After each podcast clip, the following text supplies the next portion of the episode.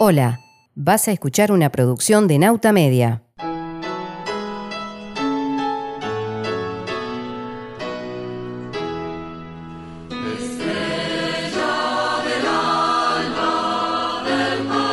Upa, ¿qué pasó acá? Qué lindo, se me llenó de coristas el estudio. Ah, mirá, me pusieron un piano, me pusieron un piano. A ver, permiso. Permiso, permiso, sí, buenas tardes, ¿qué tal? Hola, sí, eh, llegar al micrófono, ¿eh? Perdón, perdón, te pisé. Perdón, perdón, perdón. No te quiero pisar. No te quiero pisar, gracias, gracias. Permiso, buenas, ¿qué tal? Sí, yo acá. ¿Qué tal? Soy Pablo. Pablo, el presentador de Nautamedia, ¿qué tal? ¿Todo bien? ¿Me dejan pasar? ¿Sí? Bueno, muchas gracias, ¿eh? Por favor. Por favor, ¿me dejan pasar? ¿Sí? Un segundo. Por favor, sí, silencio.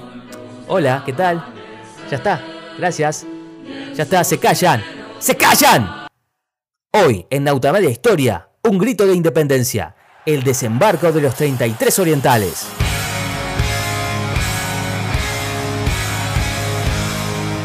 Las cosas que nos hacen uruguayos en Nauta Media Historia.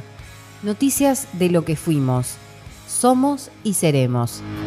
Conducción, Pablo Ibáñez. Locución, Rosario de la Cruz. Nauta Media Historia. 15 minutos para escucharnos. Es otra producción de nautamedia.com.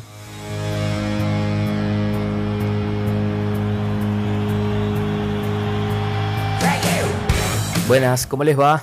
Acá rodeado de gente, el estudio, sí. Hay un coro acá. Bueno, debe ser cosa de la producción.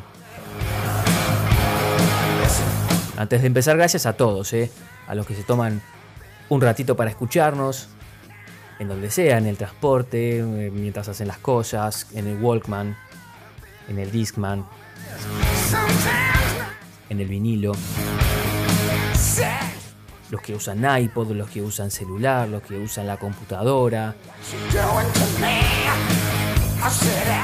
Le quiero mandar un beso grande a Valeria Duarte, a Nacho Cabrera, que también se sumó, a Ismael Padilla Costa, que está con nosotros, a Gustavo Méndez, a Leonardo Herú, qué bueno, a Silvia Suárez, ¿cómo está Silvia?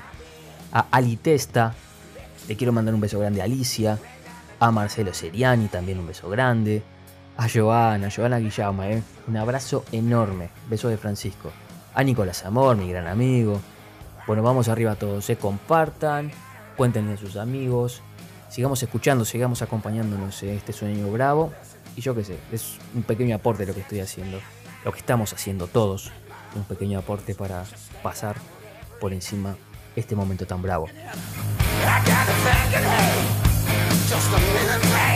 Si quieren saber cómo hicieron los uruguayos de otras épocas para atravesar algo similar a lo que estamos pasando nosotros, están los tres episodios de Peste. Si no los escucharon, vuelvan a ellos, compártanlo, mándenlo a sus amigos, etc. Ustedes también, gente del coro, ¿eh? Bueno, muchas gracias, ¿eh? Bueno, arrancamos y seguimos hablando del prólogo de la independencia uruguaya. Así que si esta gente que está al lado mío se abre y me permite respirar un poco, ¿m? bueno, gracias.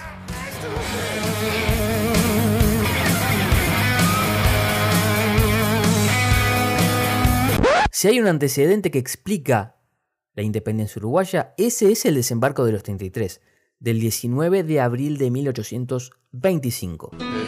Que no fue el primero. ¿Se acuerdan que en los episodios anteriores describíamos que la provincia cisplatina era un lío las 24 horas del día? Bueno, Juan Antonio Lavalleja estuvo en esos revolcones fracasados y se escapó a Entre Ríos, donde puso un saladero, es decir, un establecimiento para carnear vacas, el antecedente del frigorífico actual.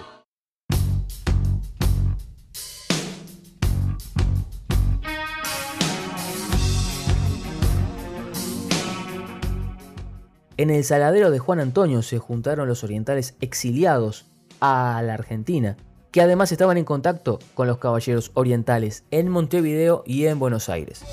A la cabeza, como les decimos, Juan Antonio Lavalleja.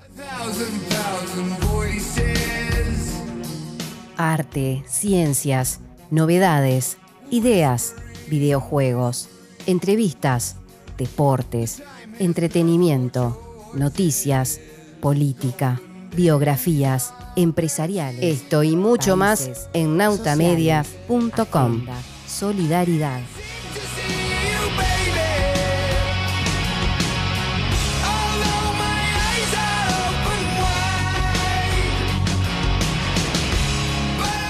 Las reuniones definitivas para la invasión comenzaron el 14 de marzo, 37 días antes del cruce en botes.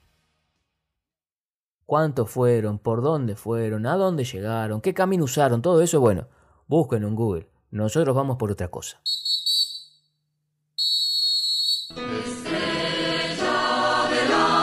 No, perdón, pero ¿para dónde van? No, venga para acá, quédense, porque esta parte está buena.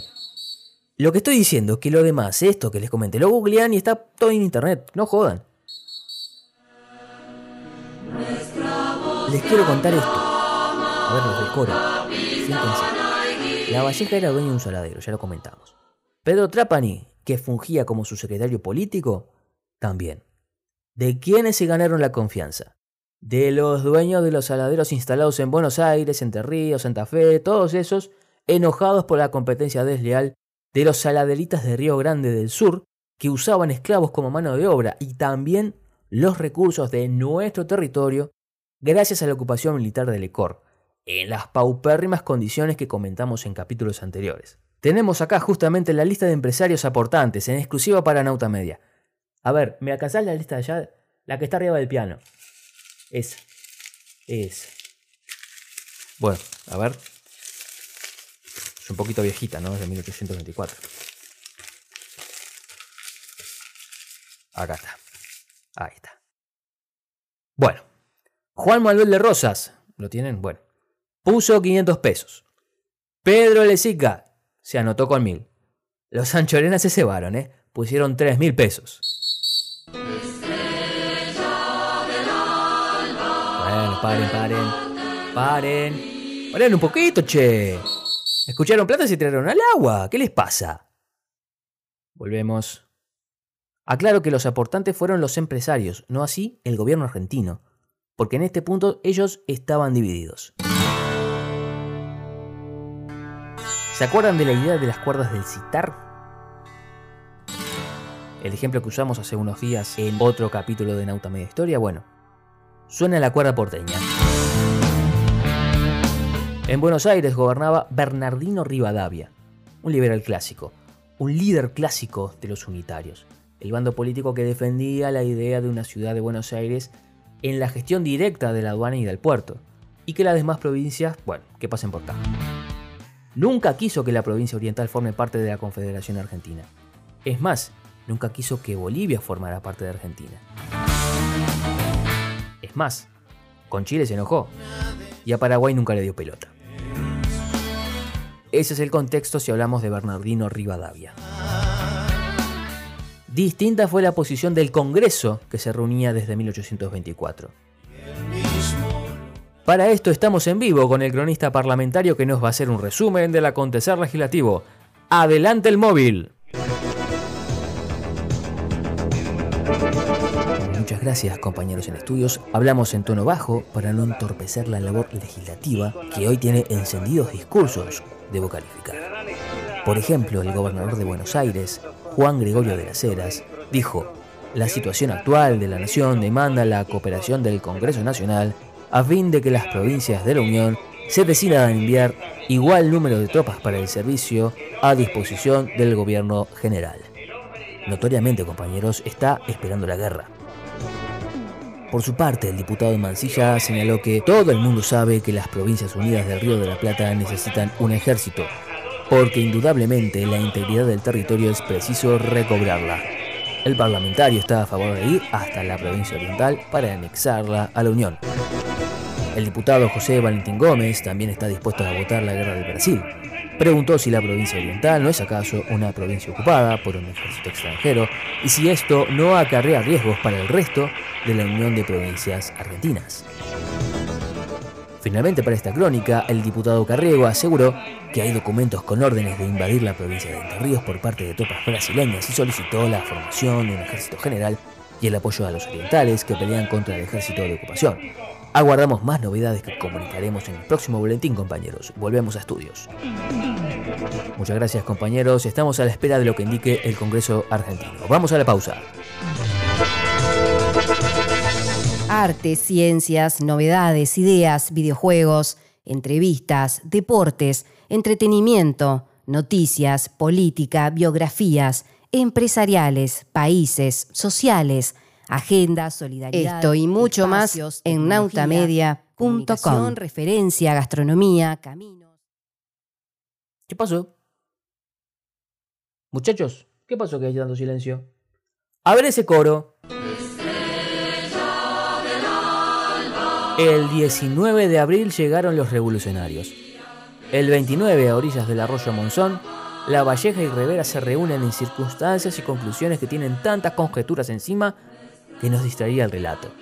No le evadimos, lo vamos a tratar, pero por ahora sigamos. Los primeros días de la Libertadora tuvieron problemas, así como tenemos en todas las familias.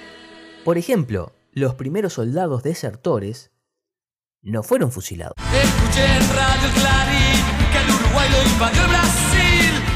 Fueron reincorporados por falta de brazos.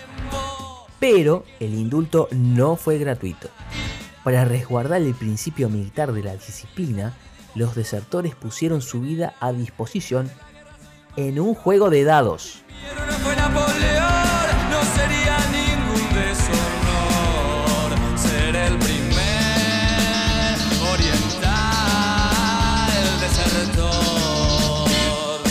Uno no tuvo suerte y lo fusilaron.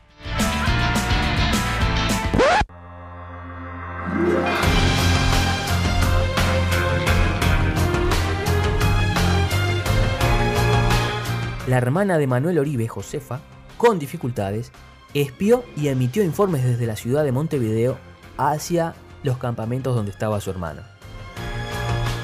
Y Rivera bendecía el hurto de ganado a favor del pobrerío, y después venía la Valleja y desandaba la orden porque entendía que era mucho relajo y que eso comprometía la revolución. El sitio a Montevideo, además, no fue tan duro, porque había contrabando y fue moneda corriente. Incluso algunos troperos se metían con sus poquitos ganados a vender carne a precio de usura para ver si hacían alguna diferencia de plata. Pero igual en todo este contexto, los dirigentes de la Libertadora contaron con tiempo y fuerzas como para instalar un congreso en la ciudad de Florida. Pensemos un momento, porque hace cinco años atrás, en 1820, el ejército lusitano era temible y ahora no podía sostener dos meses de enfrentamientos. Era un ejército que estaba muy venido a menos. Esto les permitió a los revolucionarios del 25 el margen suficiente para convocar, votar, trasladar y organizar un gobierno propio.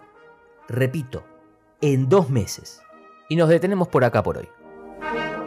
Pero con un adelanto de lo que va a venir en el próximo capítulo. Miren, tenemos en exclusiva una edición del diario La Gaceta Mercantil del 30 de abril de 1825, que publicó completa la proclama de la Revolución Libertadora, escrita por el propio Juan Antonio Lavalleja. Acá está. Les leo. Argentinos Orientales. Ese Artigas que quería ser argentino y no lo dejamos, carajo. ¿Cómo puede haber sido posible? ¿Por qué es un país Uruguay? ¿Cómo no es un país? Oiga. Ahora empezamos que es una provincia. Sí, soy uruguayo. Vos. eh, Está. Está pelado. Está pelado. Está pelado.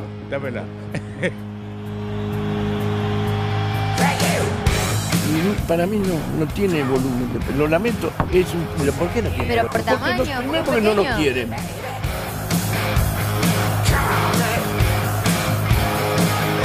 El equipo argentino tiene que ser severo en la construcción de este equipo. Los uruguayos siguieron batallando e iban a batallar hasta el final, porque se decidieron a jugar la Copa América como si era un alargue de la Copa del Mundo. Da la sensación que algunos futbolistas vienen a la Argentina a cumplir, se besan la camiseta, algunos cantan el himno, otros no lo cantan, pero quieren cumplir y nada más.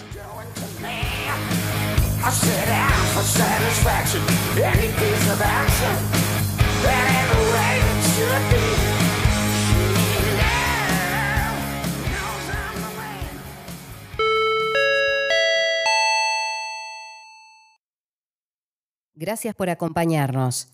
Si querés más contenidos, estamos en nautamedia.com.